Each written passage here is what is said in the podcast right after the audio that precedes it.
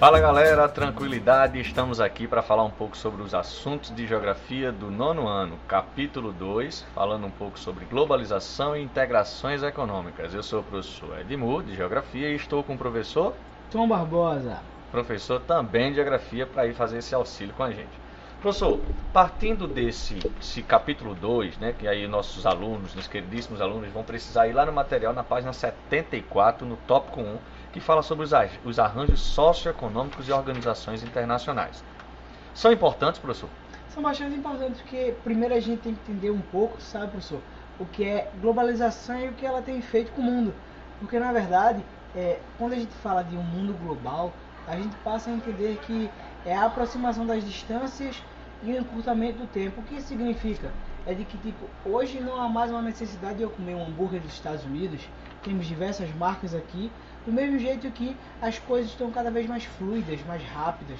É, para eu chegar em determinadas distâncias, eu não preciso de tanto tempo como antigamente, não é isso, professor? Então significa dizer que eu não diminui o planeta, na verdade eu acelerei as ferramentas. O que eu fazia antigamente com a charrete, eu posso hoje fazer com simples, sei lá, avião supersônico, trens a bala, né? enfim, né? Que tem a ver trens bala, né? Não tem a bala, não.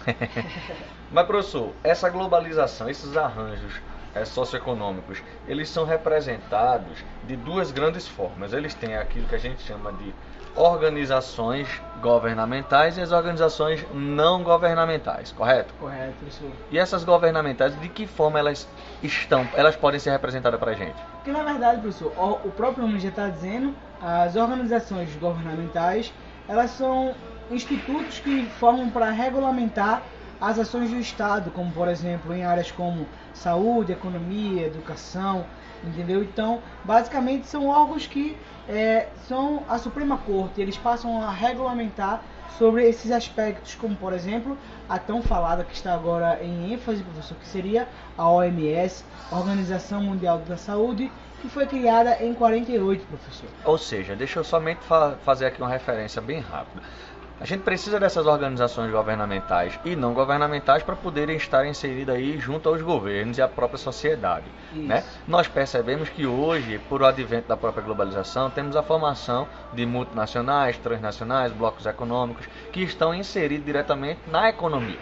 Correto? Correto? E aí, na necessidade de regular algumas situações, como por exemplo, taxas de saúde, formas de trabalho, né, empréstimos, resgate financeiro a alguns bancos, resgate financeiro a alguns países. Eu preciso ter essas ferramentas, esses organismos. E aí é quando a gente tem as organizações governamentais. A organização governamental é como se ela dissesse que ela estabelece regras, manda para o então representante do poder político de um país e diz: vamos lá, vamos, quero, eu preciso que seja feito dessa forma, correto? Correto. E aí a gente tem vários exemplos. Mas antes da gente ir para esses exemplos, não governamentais. O que seriam essas não governamentais? Na verdade, professor, o, o nome também já auto se explica. Não governamentais é quando elas são independentes de órgãos estatais que elas não são fomentadas nem têm a sua manutenção regida por conta desses tipos de órgãos, entendeu? Como diversos exemplos que na grande maioria das vezes hoje em dia é, as ONGs elas são voltadas para problemas ambientais, como o exemplo do, do Greenpeace, do World Wildlife Foundation. Tem um pandinha, né? Um, Isso, um pandazinho. então, Eu acho tão fofo um panda. São as áreas mais voltadas para essa área, ambiental ou então voltada mais para a saúde, como são o caso dos Médicos Sem Fronteiras. Eu tenho uma curiosidade para falar para o senhor e para os alunos aqui, é sobre o panda. O senhor sabia que o panda ele é visto como uma ferramenta de acordos políticos? O, o, o governo chinês ele dá panda, dá casal de panda para os países tomarem conta como se fosse uma, uma negociação para dizer nós somos amigos. Então toma esse panda. Só que o panda é como um comodo, você tem que pagar, tem que estar tá dando todo ano uma quantia porque tem um panda.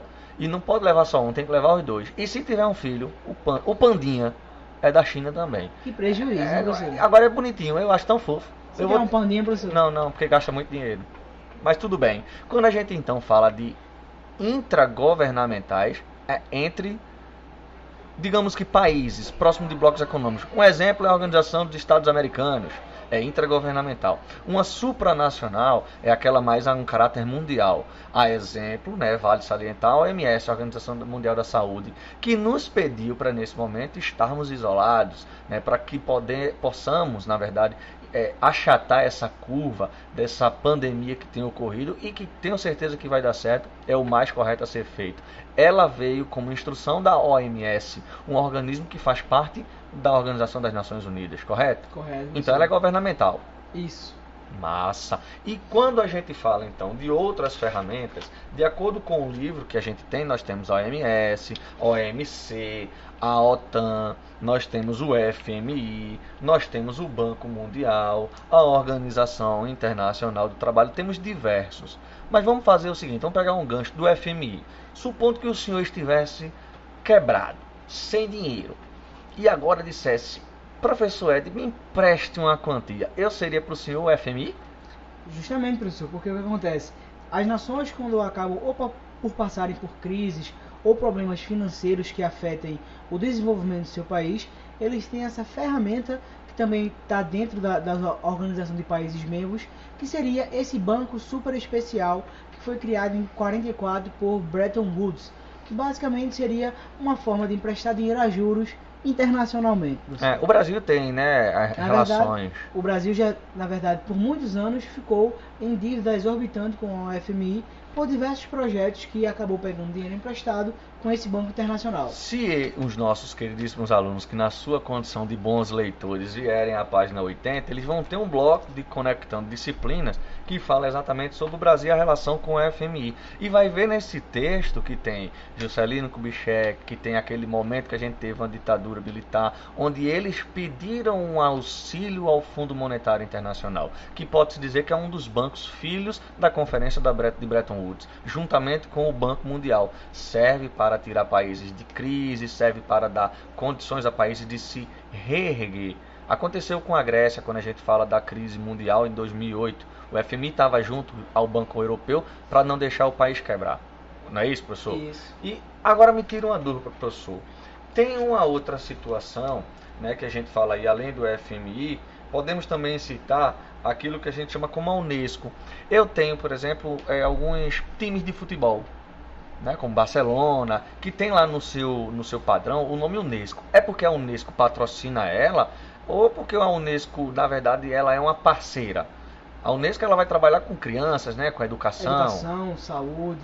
Na verdade, basicamente, a Unesco é como se fosse um representante social da mesma forma que os países fazem parte dela. Então, esses times internacionais que têm fama perante o mundo todo, como Barcelona, Real Madrid, entre outros, eles acabam não sendo representantes, mas como se fosse porta-vozes, embaixador, embaixadores dessa marca que seria a representação da Unesco. da Unesco. Então é como se eles tivessem ação social que estão vinculadas, né? Tem o selo Isso. Unesco dizendo que existe a preocupação social. E quando se fala em preocupação social, eu gosto muito de falar das organizações não governamentais. São aquelas organizações onde eu, o senhor e os nossos alunos, os pais dos alunos e qualquer outra pessoa pode financiar, pode ser um investidor, mas não significa dizer que eles são vinculados a governo. Por que, que não? Porque quando eles têm as suas ações, eles não podem criticar, não podem forçar. Imagine que o Greenpeace fosse patrocinado pela Petrobras. Como ele poderia questionar um derramamento de petróleo? Não é isso, professor? Justamente, não pode acontecer isso. Então, eu tenho as organizações não governamentais como uma, uma pressão que é feita ao governo para mostrar os índices, para dizer, ó, precisa resolver isso aqui. Isso. É como se fosse um, um regulador, né? A, passa a ter um grande problema, como, sei lá, o grande desmatamento ou a extinção de determinada espécie. E esses órgãos que não são fomentados, por não serem fomentados, têm o direito de meio que jogar na cara dos governantes, dizendo quais são os problemas que algumas ações têm resultado. Ou seja, eles são de fiscalização. E vale também lembrar, para a gente encerrar essa primeira parte, esse primeiro tópico, nós temos os auxílios, os auxiliares, como exemplo o Médicos Sem Fronteira, a Cruz Vermelha, que trabalham em conjunto para tentar dar suporte a países como países africanos quando passam por enchentes, como alguma catástrofe climática ou coisas desse tipo, correto, professor? Correto. Então acredito que a gente consegue aí dar conta desse tópico 1. Facilmente, professor. Se a galera tiver no embalo, ele já faz a atividade da página 83 e 84. Chapuloso. É disso mesmo e é desse jeito. Tamo junto. Obrigado, professor. Obrigado, nossos queridíssimos alunos. Até a próxima.